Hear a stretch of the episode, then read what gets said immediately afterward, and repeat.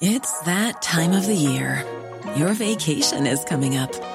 You can already hear the beach waves, feel the warm breeze, relax, and think about work. You really, really want it all to work out while you're away. Monday.com gives you and the team that peace of mind. When all work is on one platform and everyone's in sync, things just flow wherever you are. Tap the banner to go to Monday.com.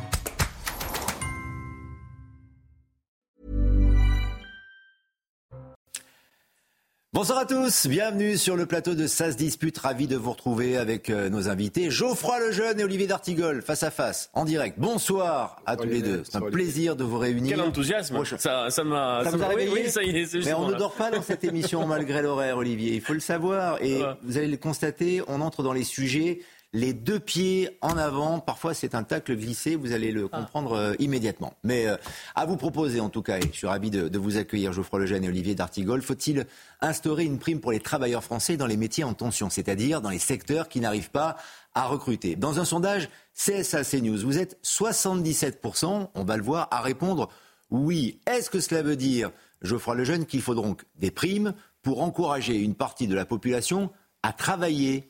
On doit payer les gens pour qu'ils travaillent.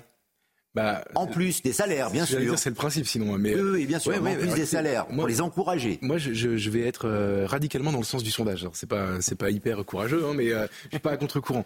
Euh, oui, pourquoi En fait, moi, je ne supporte plus euh, le, la petite musique qui euh, qu'on nous qu'on nous serine depuis euh, depuis maintenant quelques mois, quelques années, peut-être même quelques décennies d'ailleurs, sur le fait qu'il y a des métiers que les Français veulent pas faire et que donc il faudrait les laisser aux immigrés. C'est c'est une petite musique qui a qui a conduit le, le patronat, ça va faire plaisir à Olivier, à, à, encourager l'immigration pour faire pression à la baisse sur les salaires dans les années 60, 70, 80, 90. C'est une vieille ritournelle. Voilà, ça c'est ma, ma, ma, ma, minute communiste. Mais mais sur ça. Restez-en là, c'est très bien. là-dessus, s'arrêtera pas là. Malheureusement là-dessus ils ont raison. Euh, et euh, et c'est, moi je trouve que c'est comment dire, c'est très pernicieux comme comme logique. Petite musique qui a conduit les, les, les libéraux aujourd'hui au pouvoir à, à expliquer qu'en fait maintenant il faut le, le mettre rentrer dans un cadre parce qu'après tout c'est pas normal que les gens soient clandestins dans les cuisines etc. Vous connaissez l'histoire par cœur. Euh, moi je, je, il y a juste un élément avec lequel je suis pas d'accord dans toute la démonstration, c'est les Français ne veulent plus faire ce travail. Je ne suis pas d'accord. Je sais que les Français ne veulent pas. Si c'est euh, plus rémunérateur de rester chez soi à ne rien faire que de travailler, donc ça c'est un problème d'assistanat, de prestations sociales, etc., contre lequel je pense qu'il faut lutter. Et si ces métiers-là ne sont pas euh, valorisés à leur juste euh, mesure, c'est-à-dire que par exemple, pour rester dans l'exemple de la restauration, travailler en cuisine, faire la plonge, faire le service, ce sont des métiers très durs. Moi, j'aime beaucoup les restaurants parisiens et je les fréquente énormément. Je parle énormément avec ces gens-là et ils sont j'allais dire héroïque, peut-être que le terme est un peu fort, mais ils sont très courageux. Physiquement, ils sont très courageux. Ils font des métiers difficiles. Donc oui, je suis d'accord pour le fait de les revaloriser et comme ça, on évitera cette équation mortifère. Mais Olivier D'Artigol, il n'y a pas que la restauration. Dans les métiers en tension, il y a les chauffeurs routiers aussi, les conducteurs. Là, ça fait partie, euh, le transport en commun, ça fait partie de ces métiers en tension. La formation, l'enseignement, et les conducteurs de les conducteurs de bus scolaires, nous en avions parlé sur une émission. Les métiers du lien et du soin. La santé, bien sûr. La santé, les paramédicaux, euh, le BTP. Euh, les personnes qui viennent faire le ménage très tôt le matin bah et qui reviennent très tard le soir avec ces journées donc euh, impossibles. Le problème qu'on a, c'est qu'on a pensé au moment du Covid et sur la bascule, vous savez qu'on discutait du monde d'après, que ces métiers essentiels, frappé d'invisibilité euh, sociale, euh, médiatique, dont on parle peu au final, si ce n'est quand il y a des crises, allaient être pour de vrai euh, revalorisés, reconsidérés, des métiers essentiels, frappés de pénibilité, très mal considérés et très mal payés. Il faut dire ça. Moi, j'ai eu récemment une, quelqu'un qui travaille dans un EHPAD qui me dit, mais 15 ans, 1750 euros avec 1750 euros, le salaire médian en France est à 1800, on ne peut pas vivre correctement. Le reste à vivre, qui est la question de la dignité des vies, est véritablement, euh, chaque, semaine est un, est un défi à relever. Je suis contre le principe des primes. Parce qu'une prime, c'est aléatoire, parce qu'on a aussi besoin de cotisations, euh, sociales pour euh, faire sa retraite, pour se sécuriser, le, salaire socialisé. Il y a un problème dans notre pays de, de trappe à bas salaire avec une smicardisation d'une trop grande partie du salariat, étant donné qu'on a des exonérations de cotisations sociales patronales euh, jusqu'à 3,5 SMIC. beaucoup d'économistes, et pas le couteau entre les dents, disent qu'à euh, un certain niveau, ces exonérations n'ont aucun effet. Ce sont des trappes à bas salaire. Il faut donc poser dans notre pays la question de la rémunération du travail et donc du salaire. Augmenter les salaires. Oui, bien Augmenter tous les salaires et notamment les, métiers en tension. Une prime, même si elle est éphémère, ce n'est pas suffisamment attractif non, et les pour encourager les gens à aller sur, des, métiers en particulier. Pôle emploi, aujourd'hui, euh, plus tard France Travail, c'est ce qu'on appelle euh, l'ORE, offre raisonnable d'emploi. Il y a des offres raisonnables il y a des offres d'emploi qui ne sont pas raisonnables. Quand on, cherche un manutentionnaire euh, à mi-temps, à 80 bornes de chez lui et pour un salaire de misère, mais il y a des personnes aussi qui disent euh, je ne vais pas m'en sortir, je ne vais pas y arriver. Alors, je vous cède la parole et on continue à échanger sur ce sujet dans cette émission, dans, dans cette dispute. Mais écoutez d'abord Franck Delvaux, le président de l'Union des métiers et des industries, qui estime, à la lumière de ce sondage très intéressant, très significatif, que la situation est tout de même assez surréaliste en hôtellerie et restauration, entre la Coupe du Monde de rugby, les Jeux Olympiques qui vont arriver, il y a à peu près 30 000 offres d'emploi disponibles là alors on se parle. On a déjà revalorisé notre grille euh, et nos échelons, notre grille de salaire en, 2022. Et nous, on peut leur proposer euh, des, postes. Donc euh, pourquoi donner une prime? Enfin aujourd'hui, ça n'a pas de sens de dire des gens qui sont à Pôle Emploi, qui sont rémunérés par nos impôts, c'est quand même la réalité, et pour qu'ils quittent Pôle Emploi, il faut encore donner une prime. C'est le, monde à l'envers. Voilà, il faut préciser tout de même qu'aujourd'hui, c'est 7,2% de la population active en France, le, chômage, selon les derniers chiffres de, l'INSEE, et que c'est le plus bas niveau depuis 1982. Néanmoins, ce qu'il dit a du sens. Car cela, pour encourager les gens à, travailler, à peut-être sortir du chômage ou de certains acquis euh, sociaux, on leur donne de l'argent. C'est ça, de manière très prosaïque, Geoffroy Lejeune. Oui, oui, mais euh, alors, moi, je, je, redis, je suis pour. Euh, je suis pour qu'on incite. On peut aussi baisser les aides. Hein. Mais c'est à ses limites quand même, euh, Geoffroy. Non, mais c'est à ses limites. En fait, notamment sur la question. en fait, sur le, sur le fond, je suis d'accord avec Olivier. Je préfère moi aussi l'augmentation d'un salaire à une prime qui, en effet, est aléatoire, qui peut être retirée aussi. Enfin, je préfère, dans un monde idéal. qui peut ne Absolument. Enfin, le sont malheureusement pas souvent, mais bon, bref. je, je, comment dire, je, dans un monde idéal, je suis pour. Malheureusement, l'État aujourd'hui euh, des entreprises, l'État aujourd'hui euh, de nos finances ne permet pas, je pense, de faire autrement. C'est-à-dire qu'en fait, euh, il y aurait un, effet d'entraînement, notamment par rapport à l'inflation, qui serait délétère. Ça aussi, c'est en fait c'est une discussion d'économiste à la limite. Moi, sur le principe, j'étais pas opposé. comment vous dire? Il y a un truc dont on parle jamais, c'est baisser les prestations sociales pour les gens. En fait, il y a trop de gens en France qui ont intérêt à ne rien faire alors qu'ils sont en capacité d'exercer un travail. Ça, c'est aussi une réalité. Si on dit qu'il faut augmenter les, salaires et revaloriser les métiers, il faut aussi dire l'autre partie. et ensuite, euh, comment vous dire? Moi, je pense que c'est même globalement, euh, moi, j'ai beaucoup espéré après la période Covid, puisqu'Olivier en parlait, euh, qu'on ait même une réflexion sur le monde du travail tout court. C'est-à-dire que, en fait, je pense qu'on vit, on vit dans un moment où, alors, c'est vrai pour le, le, public, mais ce que je veux dire est vrai également pour le domaine privé. Je pense qu'on est en train de, généraliser des ce qu'on appelle des bullshit jobs. L'expression a été inventée pour expliquer des métiers où vous ne faites rien, où vous faites comme dit l'humoriste Gaspard Proust, éboueur de boîte mail, où vous avez des missions qui ne sont pas concrètes, où vous avez, euh, vous brassez du vent, vous faites des réunions, etc., euh, etc. je pense que le monde du travail est en train de se diriger vers ça. On est en train d'essayer de copier une forme de fantasme anglo-saxon. Et je crois qu'aujourd'hui, en tout cas de l'expérience que j'ai du monde du travail aujourd'hui, pas moi personnellement, mais de ce que je vois, de ce que j'observe, de ce que je lis, etc.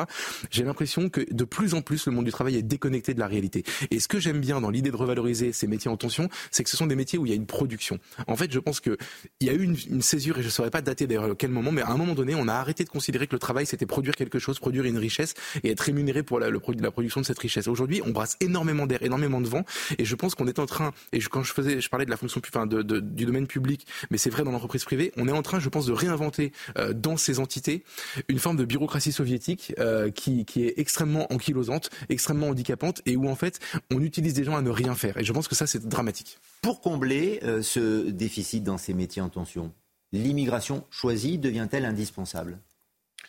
Moi, j'ai du mal. D'abord, je pense que la priorité est de permettre euh, la régularisation de celles et ceux qui travaillent depuis de nombreuses années dans notre pays, euh, qui sont sans papier, qui exercent des métiers, euh, qui ont donc qui ont servi notre pays.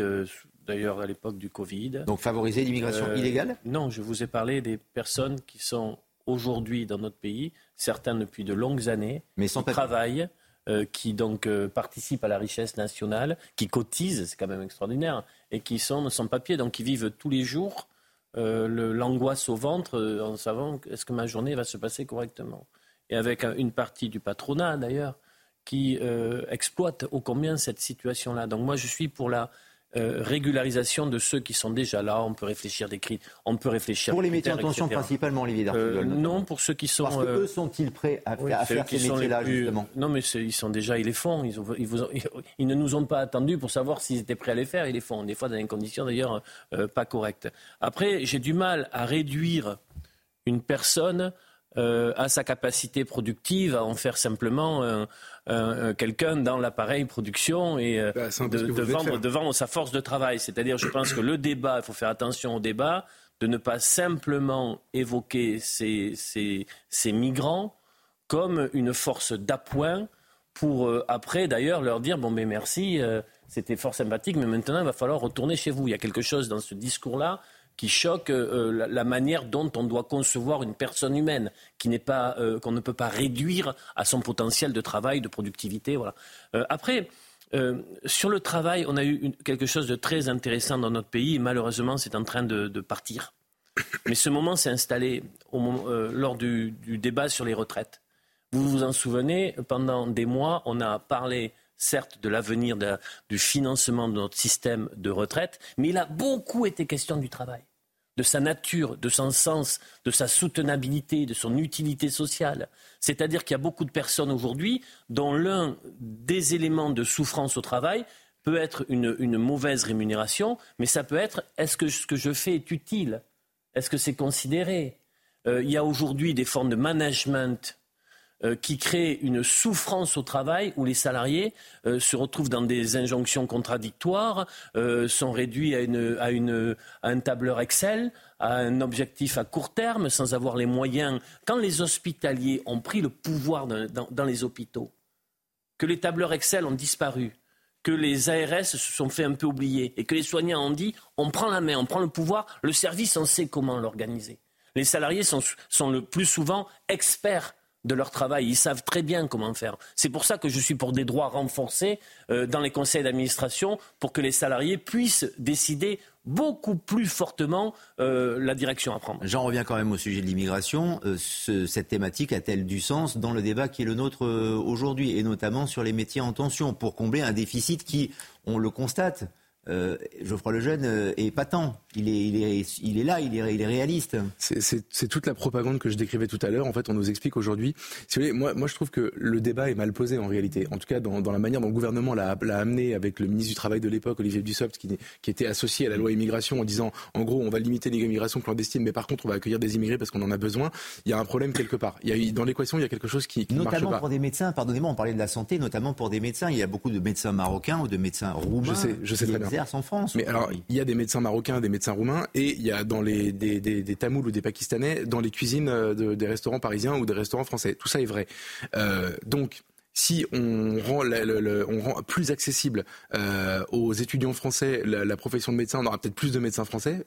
À, ce que je sache, c'est, c'est pas une profession. Les facs de médecine ne sont pas vides. C'est juste que c'est très compliqué. Beaucoup échouent. Euh, on peut plus maintenant redoubler autant, que, qu'avant, etc. Tout ça est très compliqué. Donc en fait, il faudrait permettre plus facilement et on aurait des médecins français et on n'aurait pas une pénurie. Et je pense pas qu'on aurait des beaucoup moins bons médecins. Et ensuite, il faut revaloriser les métiers. Je prends l'exemple de la cuisine parce qu'on est dessus depuis le début, mais euh, en, restauration pour qu'on soit pas obligé de faire appel euh, à des damnés de la terre qui viennent le faire euh, pour moins cher et qui font le, métier que personne ne veut faire. Pareil, on peut les revaloriser même sur le plan de l'estime. C'est un beau métier, la restauration. Tous les métiers qu'a cité Olivier tout à l'heure sont des beaux métiers. Le service, le lien, les soignants, tout ça, c'est très bien.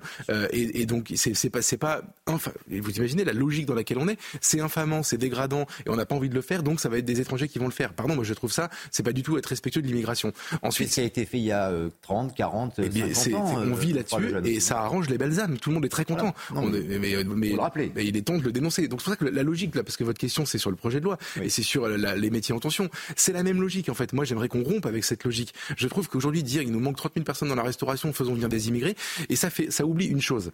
C'est, j'ai écouté ce qu'a dit Olivier, euh, et, et, ces gens qui viennent faire ce travail, qui sont courageux, etc. évidemment, il y en a, et je, je, je les blâmerai pas, et je comprends même pas d'ailleurs comment ils font pour tenir bon.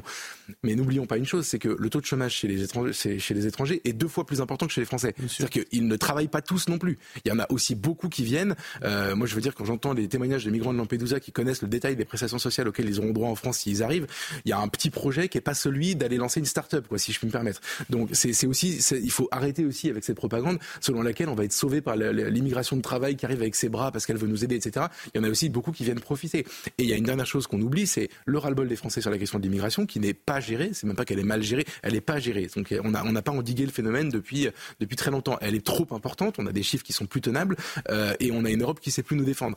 À partir de ce moment-là, créer des nouveaux appels d'air, quelles que soient les raisons, même si elles sont bonnes, en fait, l'enfer est pavé de bonnes intentions. On n'y arrivera pas si on ouvre des nouvelles façons. Chaque bonne intention, droit d'asile, étudiants étrangers, devient une filière d'immigration. Étudiants étrangers, on a multiplié par 5, mineurs isolés, évidemment pareil. Euh, droit d'asile, on était à 130 000 l'année dernière, alors qu'à l'origine, c'est fait pour des milliers de personnes seulement.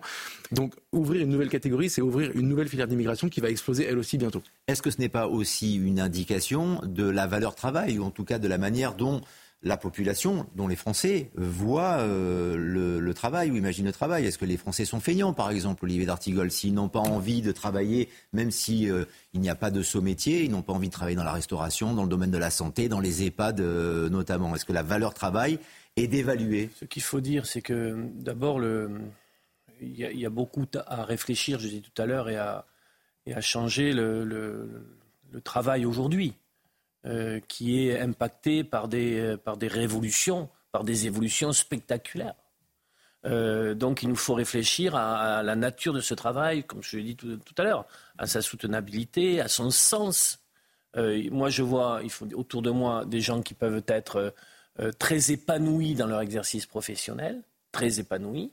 Et j'ai aussi autour de moi des gens qui le matin se lèvent et vont vivre une journée très très compliquée. Euh, et d'ailleurs, je vais peut-être vous surprendre, mais ça n'est pas uniquement, euh, n'y voyez pas qu'un rapport de, de, que une, bataille de classe sociale. Il y a y compris des personnes sur des aujourd'hui des, des, des, salaires très corrects, euh, sur des fonctions y compris de, de, direction, de responsabilité, qui souffrent au travail. Hmm. au regard de ce qu'ils de ce qu'ils vivent. Donc, il nous faudrait une réflexion générale sur quel travail, pour quelle utilité, pour quelle société. Ça, c'est la première chose. Et, et après, il y a aujourd'hui une forme. Quand, vous me montrez les chiffres du chômage, j'aimerais vraiment voir la nature du travail qui est, créé. L'ubérisation dans des pans entiers d'activités humaines aujourd'hui. Euh, la, manière dont cela se passe, le fait que des personnes, euh, certes, travaillent, ces travailleurs pauvres, mais n'arrivent pas euh, à, vivre et survivre. Donc on a beaucoup de sujets. Donc on n'a pas un, pays avec des, des, personnes qui, sont feignants, comme vous dites. On a, on a, on a un très grand nombre de, de, personnes euh, qui aujourd'hui euh, ont une relation au travail déstructurée par des phénomènes qui sont au cœur du capitalisme financiarisé, mondialisé et court-termisme qu'on connaît. vous savez, le père d'assaut, le père d'assaut, un industriel dans l'aéronautique qui, qui, était très établi sur la côte basque, euh, Marcel Dassault euh, disait quand il y avait un problème au travail, disait bon allez les petits. il y avait du paternalisme patronal un peu. Qu'est-ce qui se passe? Qu'est-ce qui va Qu'est-ce qui va pas? Il y avait une forme de compromis euh, entre capital travail, une forme de dans un rapport de force. Hein. C'était rugueux. Mais le père d'assaut disait bon les petits, ils appelaient les petits, c'est un, copain qui me dit ça. Euh, qu'est-ce que vous voulez? Bon ça ça je vais pouvoir, ça non. Mais bon, et donc il y avait une forme de, de, le capitalisme savait à cette époque-là gérer les contradictions et établir des, formes de, oui, ce que j'appelle un compromis euh, parfois historique. Aujourd'hui, tout ça a volé en éclat, étant donné que c'est les fonds. Là, j'ai dans mon j'ai pas très loin de chez moi une entreprise qui a fermé parce que c'est un fonds de pension euh, américain qui l'a décidé. Vous n'avez même plus l'interlocuteur en face de vous. Il n'a pas de visage. quand je parlais de flemme tout à l'heure, c'est aussi peut-être pour ça qu'il y a une, augmentation, une recrudescence des euh, arrêts maladie des congés maladie. C'est vrai que la prescription d'un arrêt plus long va nécessiter désormais, là c'est le ministre qui souhaite ça, un examen physique pour s'assurer que l'état de santé de l'assuré ne risque pas de s'aggraver, mais on comprend bien en creux, Geoffroy Lejeune, que c'est pour s'assurer qu'il ne s'agit pas d'arrêt de complaisance, parce que ce n'est pas tenable si... Euh, un coup à droite, un coup à gauche, un jour, deux jours, trois jours, mmh. euh, grâce à la téléconsultation notamment, mmh. on prend un jour de congé. Maladie, un jour de congé, maladie. Et vous imaginez depuis combien de temps ça dure? C'est-à-dire qu'en fait, tout ça, ce sont des mesures de bon sens euh, qui paraissent évidentes. Je pense que ça choquera pas beaucoup les Français. En fait, je vais essayer de répondre à votre question. Les Français sont-ils feignants? En fait, ils le sont devenus. On les a rendus feignants. Je ne le crois pas. En, inventant, je veux dire, pas tous évidemment, mais non, non, mais évidemment. Euh, on est en train de parler d'une catégorie de la population qui ne veut pas travailler ou qui préfère rester dans l'inactivité. Euh, Ceux-là, ils sont devenus feignants. Plutôt qu'aller sur les métiers en tension. Et, mais bien sûr, mais attendez, on les a rendus feignants et on leur a permis de devenir feignants. C'est-à-dire que moi, j'entends des témoignages, mais tous les jours quand je mets. En fait, le système français, si je devais le résumer en une phrase, c'est des gens qui bossent, qui sont écrasés de taxes pour financer l'inactivité de certains qui objectivement se moquent du monde. Et aujourd'hui, vous entendez des, des, je suis désolé, je parle. En fait, c'est vrai que j'ai beaucoup de conversations avec des restaurateurs, donc je pense cet exemple-là. Vous allez beaucoup au restaurant. ça, ça vous avez des déjeuners de boulot. Ça m'arrive. Et surtout, mais surtout, ça m'intéresse. Donc je parle avec les, les, voilà. Il y en a un qui m'a raconté récemment que il, donc il est évidemment euh, dans, dans recherche de personnel parce que c'est la galère. Il fait ça avec sa fille, avec euh, et, euh, et, et, il se crève à la tâche et il cherche quelqu'un. Et il y a une annonce qui est postée. Quelqu'un vient le voir en disant par contre moi c'est 10 heures parce que sinon je perds mes aides.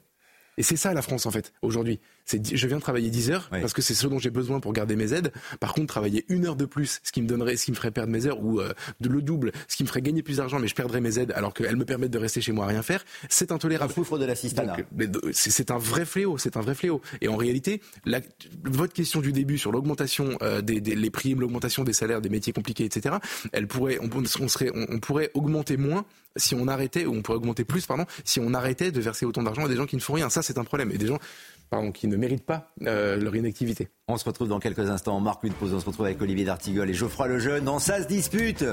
Très très bonne demi-heure. Je vous félicite. On marque une pause et on se retrouve dans quelques instants. On fera un point sur l'actualité également. À tout de suite. Ça se dispute avec Geoffroy Lejeune et Olivier D'Artigol pour nos thématiques. On se retrouve dans quelques instants en direct. Mais d'abord, un point sur l'actualité. Simon Guillain. Bonsoir, Simon.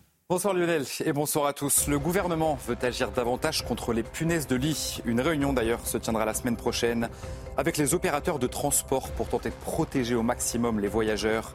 La mairie de Paris a réclamé un plan d'action et sachez que près d'un foyer sur dix est touché sur le territoire français. L'inflation dans la zone euro chute à 4,3% sur un an en septembre. C'est son niveau le plus bas depuis octobre 2021. L'inflation reste néanmoins toujours au-dessus de l'objectif des 2% fixé par la Banque centrale européenne. Et puis les sportifs russes autorisés à participer aux Jeux paralympiques de Paris qui se tiendront du 28 août au 8 septembre 2024. Une participation qui se fera néanmoins sous bannière neutre. La décision a été rendue cet après-midi par l'Assemblée générale du Comité international paralympique.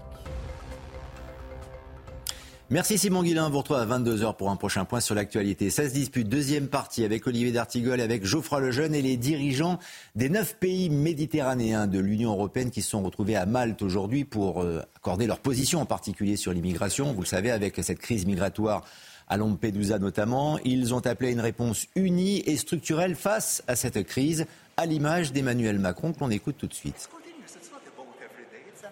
La situation que nous vivons depuis plusieurs mois. Et la situation exceptionnelle à Lampedusa, par son ampleur, appelle très clairement une réponse européenne unie et nous conduit tous à faire preuve de solidarité avec l'Italie. Comme nous devons faire preuve de solidarité avec tous les pays de première entrée, car c'est toucher le sol italien ce dont il s'agit, et quand la Grèce ou l'Espagne le vivent aussi, nous devons avoir la même solidarité. Il y a de bonnes intentions, Olivier D'Artigol, mais est-il possible d'avoir une vision commune et appliquer cette vision, notamment pour les neuf, les neuf pays dont on parle? Giorgia Meloni a été euh, élue euh, il y a un an euh, après une campagne dont le thème, où l'immigration avait une place centrale, structurante, et avec des propositions précises, comme l'organisation d'un blocus maritime. Et le fait de tordre la main, j'ai envie de dire, à l'Union européenne d'établir un rapport de force euh, euh, rude, face à eux. Euh, c'est sur ça qu'elle a été élue. Le rapprochement de la dernière période Mélanie-Macron, assez spectaculaire au regard des propos qu'avait tenus le ministre de l'Intérieur il y a quelque temps concernant les Italiens, montre que cette politique qui avait été annoncée n'a pas, pas pu être mise en œuvre. On peut parler d'ailleurs pourquoi elle n'a pas pu être mise en œuvre. C'est-à-dire que les financements européens aujourd'hui euh, euh, sont importants. C'est exactement d'ailleurs ces financements européens euh, qui ont fait que le gouvernement a voulu accélérer via la motion, via le, le, 49.3, notre, notre loi de financement des, des, finances publiques. il y a donc là quelque chose qui s'installe avec ce rapprochement France-Italie, demandant une politique coordonnée à l'échelle européenne. Mais avec, on va voir, c'est passionnant à suivre, quelques sujets, quelques points durs où je ne vois pas les choses avancer. J'en prends deux. Euh, parce que je crois beaucoup à l'idée qu'on doit davantage réfléchir dans le débat national sur euh, pourquoi des gens partent. La guerre, la misère, le fait, cette énergie humaine qui fait que euh, j'ai envie de changer les conditions de ma vie, améliorer mes perspectives, sortir de cette situation qui n'est pas supportable et aller ailleurs. Euh, non pas parce que l'herbe est plus, verte, mais parce que tout simplement ma situation là est, est, insupportable.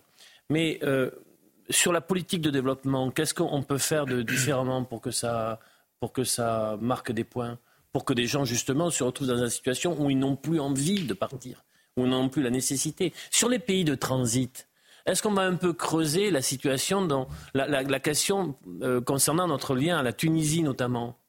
Euh, Que s'est-il passé sur la toute dernière période? Qu'est-ce qui est en train de se jouer? Et on verra s'il y a la possibilité d'une réponse européenne coordonnée. Sauf que les amis politiques de Giorgia Meloni plutôt à l'est du continent européen ne sont pas du tout euh, sur cette feuille de route-là. Oui, mais vous l'avez constaté en effet, vous l'avez dit Olivier d'Artigol, la France et l'Italie, Emmanuel Macron et Giorgia Meloni, peut-être par défaut, Geoffroy Lejeune, ont trouvé... Ah, ils font des, propositions communes. Hein, ils font des propositions communes, et notamment sur les pays de transit sur la Libye et la Tunisie notamment. Emmanuel Macron dit, c'est son sujet depuis, depuis fort longtemps. Maintenant, il faut travailler, envoyer des équipes et travailler avec Hmm des personnalités, des personnes sur place en Tunisie notamment. Ça n'a pas marché, donc il faut continuer. Ouais. Euh, bah c'est un peu ça le résumé. Bah parce que ça n'a peut-être pas été fait. Alors moi je peux vous raconter comment ça s'est passé pour l'instant parce que hmm. j'ai envie de répondre, j'ai envie de reprendre l'argumentaire d'Olivier, de répondre point par point ou de le redérouler dans l'autre sens. Euh... Vous partez pas du même endroit là. Et si justement, si, si, à, situation égale, raisonnement différent. Euh, en fait, qu'est-ce qui s'est passé avec Mélanie? Parce que euh, c'est c'est pas exactement, enfin, il y a rien de faux dans ce que vous avez dit, mais mais par contre vous avez omis certains certains détails qui changent tout. C'est-à-dire que elle est en effet élue sur un ras-le-bol contre l'immigration et une grande inquiétude de la part des Italiens, avec une promesse claire qui est euh, avec moi c'est terminé, blocus maritime, etc., etc. Et aussi collaboration avec la Tunisie pour éviter que voilà, ok, ça elle l'a fait, elle l'a fait, mais ça n'a pas marché. Euh, donc et ensuite elle prend une, un coup de pression gigantesque, ça s'appelle un pistolet sur la tempe de l'Union européenne, qui la menace, si jamais elle va au bout de ses idées, de lui sucrer les subventions européennes dont l'Italie a besoin, parce que l'Italie est un pays exsangue sur le plan financier. Et là, première pause, on s'arrête une seconde, tous les amoureux de la démocratie devraient crier au scandale. Oui, mais on savait que l'Union européenne allait agir euh, de euh, cette manière-là. Vous pouvez contester la méthode. Ah vous avez d'ailleurs raison. Mais on savait... très bien que ce pistolet sur la tempe, il serait actionné euh, quelques mois après. Et donc, donc en fait, il y, a deux, manières de se positionner. Soit on trouve ça normal, soit on trouve ça scandaleux. Moi, je trouve ça scandaleux. Il y a aussi parfois de la réelle politique. Mais c'est pas de la réelle politique. Non, non, mais ce sont des gens, non, des gens non élus qui menacent de, de, de, couper les vivres à un pays, donc qui vient d'élire démocratiquement une dirigeante sur un programme, comme vous l'avez dit, extrêmement clair. Premier, ce qui s'est passé pour la Grèce, pour enfin. Je, je, moi, je veux tout ce que vous voulez, mais on peut pas dire qu'on va réinventer l'Europe, plus démocratique, et, et faire ça ça ne marche pas. Ça, c'était la première pause. Ensuite, la deuxième, c'est ce qui s'est passé sur le cas de la Tunisie précisément.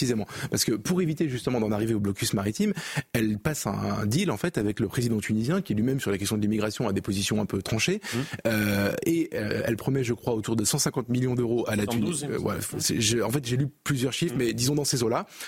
Donc c'est une somme rondelette. rondelette et en même temps, on voit tous les jours des milliards déversés partout. Donc après tout, pourquoi pas versés par la, la Commission européenne pour que la Tunisie fasse ce que fait la Libye, fasse que, ce que fait la Turquie, c'est-à-dire euh, retienne les, les, les migrants chez elle plutôt que les laisse venir sur le sol européen. Mmh.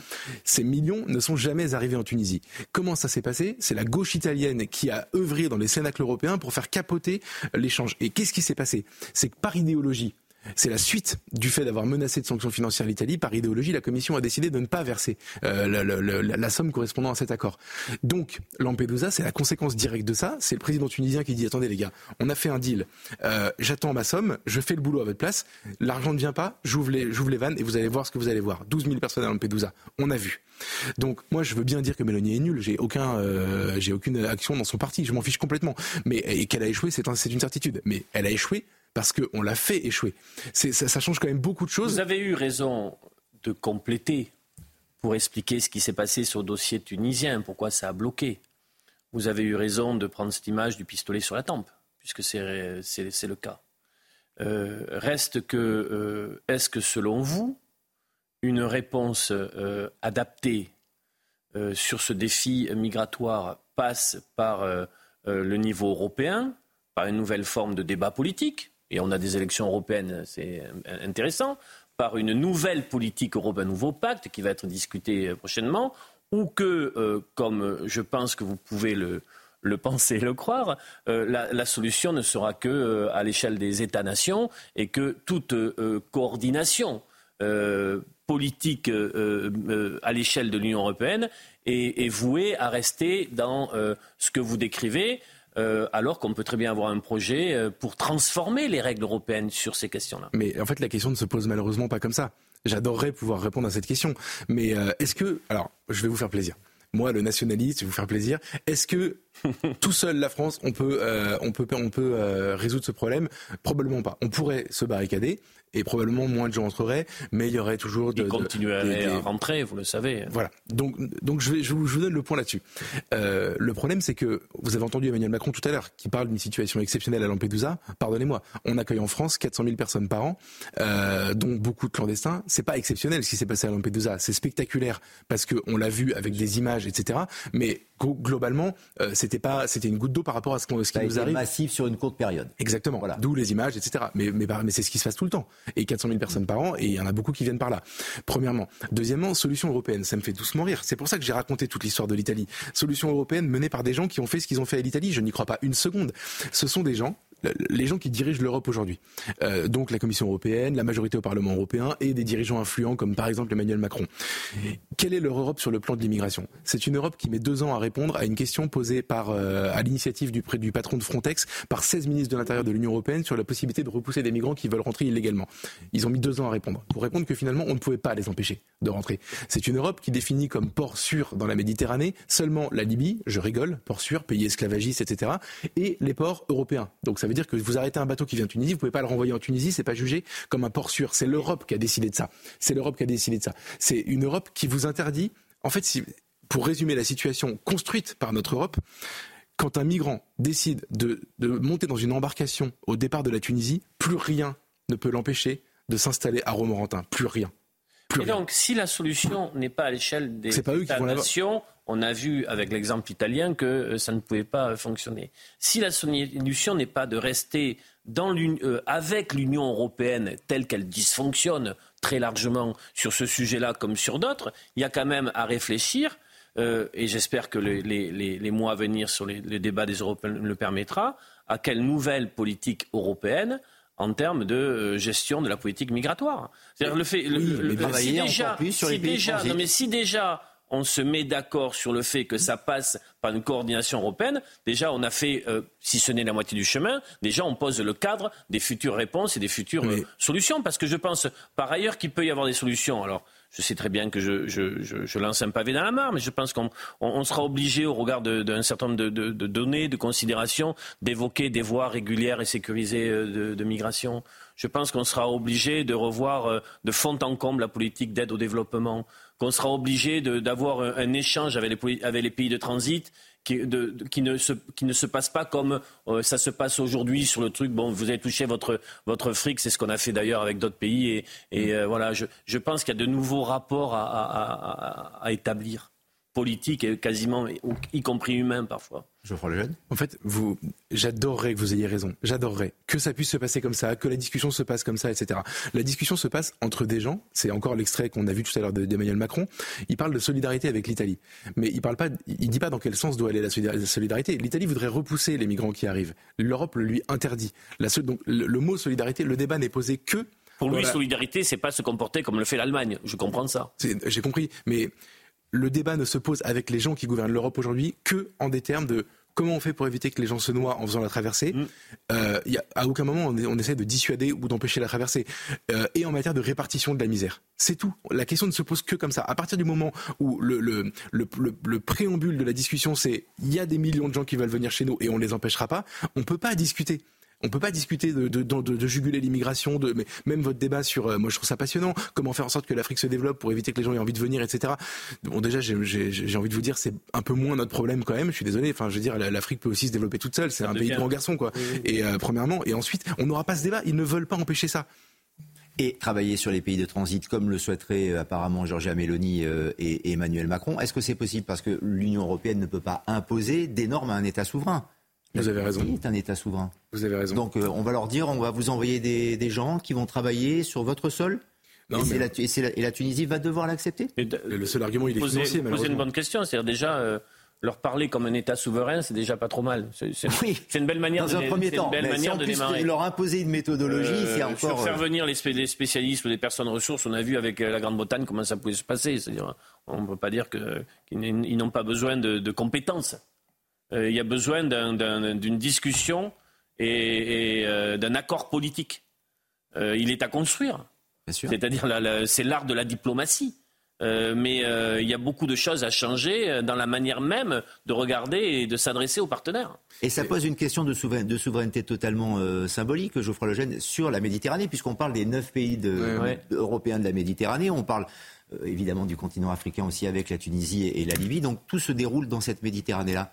Mais qui a la souveraineté finalement sur la Méditerranée? Fameuse Mare Nostrum elle bah. appartient à qui? Qui, dirige, qui décide? Est-ce que c'est la Méditerranée de l'Union européenne ou est-ce que c'est la Méditerranée des migrants désormais? Par la force des choses, elle est partagée et on, a, on a, comment dire, toutes les règles dont je parlais tout à l'heure que, nous avons édictées euh, favorisent aujourd'hui les migrants. Je vous dis, en fait, on ne peut pas empêcher quelqu'un d'arriver. C'est-à-dire que euh, vous parlez de souveraineté. Le mot, enfin, c'est vraiment exactement le mot. En fait, même dans la question des pays de transit, je ne trouve pas ça sain et je ne trouve pas ça souverain aujourd'hui que, que, le destin de, des flux migratoires soit entre les mains de quelqu'un comme Erdogan, euh, comme le, ce qui reste de dirigeants libyens, et même comme de, de un pacte honteux, le pacte. c'est un pacte honteux, et par ailleurs, c'est un moyen de pression tout à coup. Euh, dès qu'il y a quelque chose qui déplaît à Erdogan, il menace d'ouvrir les vannes et de laisser se déverser le million de migrants qu'il a gardé chez lui. Donc en fait, c'est pas du tout ça. C'est pour ça que je pense qu'on peut, on, on peut retourner la question dans tous les sens. À la fin, tant qu'on n'aura pas envoyé un message à l'australienne, c'est-à-dire vous n'entrez pas. En fait, il faudra qu'un jour, il y ait une image d'un Ocean Viking quelconque qui soit reconduit d'où il vient. Pour l'instant, nos, règles, le droit ne le permet pas. Mais qu'il soit reconduit d'où il vient. Et désolé les amis, maintenant vous passez plus. Ça dissuadera des, départs.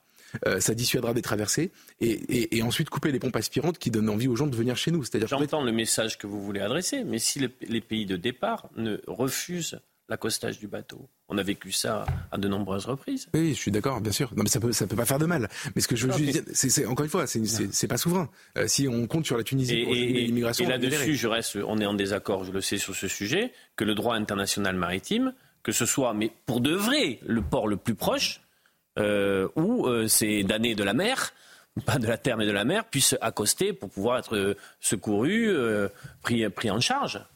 Et c'est tout le contrôle de la Méditerranée, justement, les eaux territoriales et puis euh, toute la Méditerranée dans, son ensemble. Voilà pourquoi on s'interrogeait aussi sur euh, le fait euh, de demander si c'était la Méditerranée des migrants ou celle de, l'Union européenne. Quelques minutes encore pour un tout dernier sujet qui a fait euh, beaucoup, qui a eu beaucoup de résonance, qui a fait euh, écho ces, derniers temps.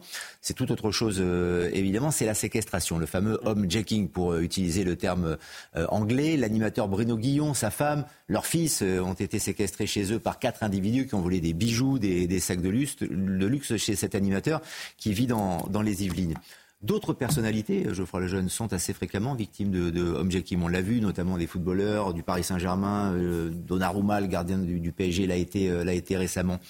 Est-ce que vous avez le sentiment que euh, cela illustre la haine des riches? C'est-à-dire que ce sont des cibles, désormais, et que, à l'image peut-être de euh, certains casseurs pendant des manifestations qui vont s'attaquer à des banques, qui vont s'attaquer à des magasins de luxe, à des marques, à des, à des symboles, bien là on s'attaque là aussi à des symboles, mais essayer de leur retirer euh, de l'argent. Ah, c'est drôle. Ah, je, ne l'aurais pas vu comme ça, pour être honnête. Euh, en fait, euh, pour moi, la haine des riches, c'est les campagnes débiles contre Bernard Arnault, lui cracher dessus quand il donne mhm. des millions d'euros au, Resto du Cœur, etc. Ça, c'est vraiment de la, de la bêtise pure. moi, moi, ce que je vois dans le homejacking et ce que je vois dans dans ces affaires qui touchent des personnalités réputées riches, c'est comment dire la décontraction absolue, la montée en puissance du grand banditisme. En fait, c'est euh, cambrioler quelqu'un, Euh, alors, ça, ça, existe euh, depuis toujours. Il y a des exemples très célèbres, etc. Il y a, Mérine avait commencé euh, en son temps. Il y, a, il y a, bien sûr, c'est pas nouveau, mais la multiplication, notamment, vous avez donné l'exemple des joueurs de foot. Mmh. Euh, l'équipe du PSG, l'équipe, alors pas la nouvelle parce qu'ils viennent tous d'arriver, mais l'équipe de la saison dernière, il y avait 4-5 joueurs qui avaient été victimes de cambriolage ou de homejacking. Euh, moi, je me souviens d'une scène surréaliste où un joueur quitte le terrain en plein match parce que l'entraîneur le fait sortir, lui sait pas pourquoi. Angel Di Maria. Angel Di Maria parce que sa femme était retenue cambriolée, enfin otage dans, dans sa maison.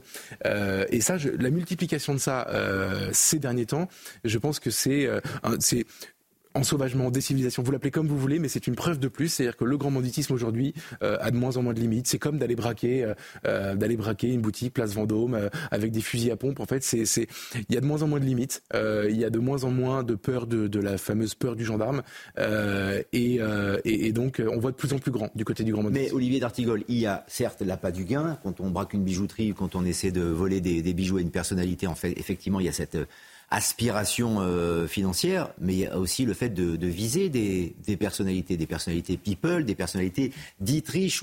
On sait que ces personnalités ont normalement de l'argent, des montres de luxe. Euh, c'est Bruno Guillon qui disait euh, ils ont remarqué sur les réseaux sociaux que je portais une montre de valeur. Donc voilà pourquoi ils, dire que ils ont Guillon J'ai trouvé qu'il a eu un comportement après ce qui lui est arrivé, le port remarquable hein, dans, son, dans ce, hmm. la manière dont il a réagi. Mais je, ça a toujours existé. C'est-à-dire que, bon, là, c'est plutôt surdimensionné. Il y a, d'autres aspects avec. Il y en a de plus en plus, quand même. Attendez, ça a toujours existé. Là, il y a les côtés euh, réseaux sociaux, il y a les côtés foot business, etc. Mais euh, ça, existe, ça a toujours existé, mais ça a parfois changé dans, dans la forme et dans le style. Je veux absolument pas faire le prosélytisme de ces modes d'action, euh, parce que c'est bien sûr du banditisme.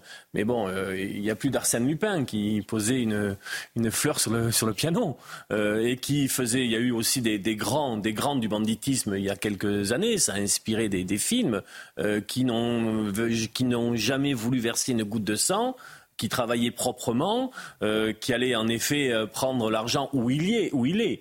Euh, euh, et qui, euh, qui ont pu susciter donc une forme de une association entre ces images de, du grand banditisme et mmh. une certaine forme de gentleman, voilà, dans leur comportement. Oui, mais y avait-il la ça, haine du riche pas parce qu'il y avait-il la haine du riche Non, mais non, mais c'est pas la haine. je, ne, je, ne, vois du tout dans ces trucs-là un message politique comme ça. Ils vont là où ils pensent qu'il y a beaucoup d'argent.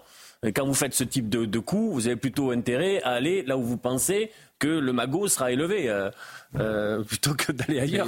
Donc je n'y vois pas, non, je n'y vois pas une. une entre un homme d'affaires et un milliardaire, pardonnez-moi, euh, et, et, et, Bruno Guillon, même vous si vous avez raison, mais c'est là où c'est là où il y a les questions des réseaux sociaux.